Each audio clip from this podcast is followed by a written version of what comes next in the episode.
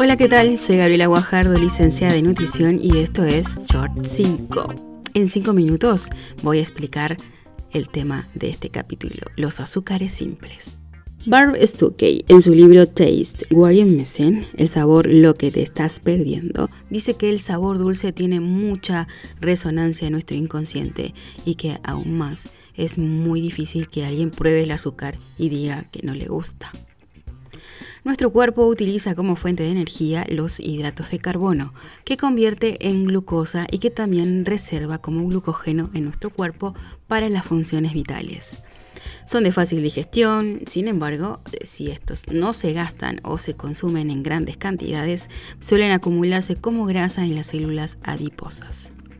Estos hidratos de carbono podemos clasificarlos en simples y complejos. Los simples son aquellos que se descomponen rápidamente después de su ingesta y los, los, podemos encontrar de forma natural en la leche y también en las frutas y las verduras. De igual forma está presente también en azúcares refinados como por ejemplo el azúcar de mesa, que también llamamos sacarosa. También lo podemos encontrar en alimentos de repostería, almíbares, gaseosas, golosinas, postres, etc. Entonces, hidratos de carbono simples y complejos. Dentro de los simples tenemos los que están en forma natural y los que son en forma artificial. Desde el punto de vista nutritivo, el inconveniente que se le puede atribuir al segundo grupo es que solo aporta energía y que no hay nada de nutrientes a lo que nosotros llamamos comúnmente como alimentos con calorías vacías. El consumo de exceso en exceso de este grupo puede desplazar a otros alimentos de la dieta y producir deficiencias nutricionales y por lo tanto tener consecuencias indeseables ayudando a que aparezcan algunas enfermedades como por ejemplo sobrepeso, obesidad, caries dentales, resistencia a la insulina, diabetes y aumento de los triglicéridos.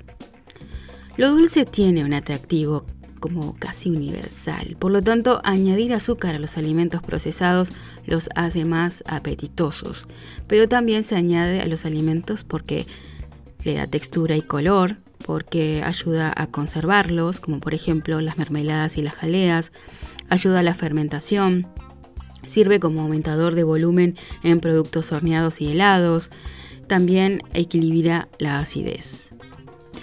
La recomendación de la OMS para el consumo de azúcar y azúcar añadidos para una persona sana es entre 10 a 12 cucharaditas por día, que son aproximadamente unos 50 gramos. Y cuando hablamos de estos azúcares en la recomendación, no hablamos solamente de azúcar de mesa o sacarosa, que es la que podemos contabilizar con las cucharaditas, sino también hablamos de los azúcares que están en los productos procesados y ultra procesados. En el etiquetado del azúcar recibe nombres diferentes según su origen y la manera en que fue elaborado. Entonces debemos buscar los ingredientes que terminan en osa, que es el nombre químico que se le otorga a alguno de estos azúcares, como por ejemplo la fructosa, la glucosa, la maltosa y la dextrosa. O también pueden aparecer como jugo de caña, jarabe de caña, edulcorante de maíz, jarabe de maíz de alta fructuosa, jugos concentrados, néctares de fruta, miel, jarabe de malta o de arce y melaza. A pesar de lo que hayas escuchado acerca de la miel y el azúcar morena u otro tipo de azúcar que hayan dicho por ahí que tienen propiedades nutricionales, no tienen ninguna ventaja sobre el azúcar blanco, ¿sí?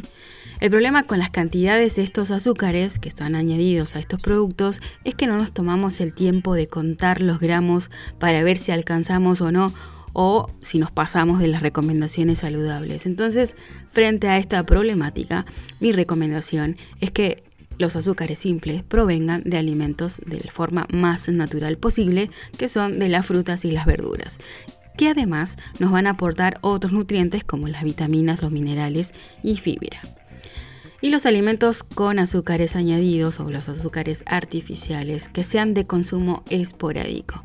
Debemos planificar su consumo en alguna salida, para algún cumpleaños, para algún festejo o para algún momento especial. A elegir bien nuestros alimentos. Esto fue Short 5. Hasta el próximo capítulo.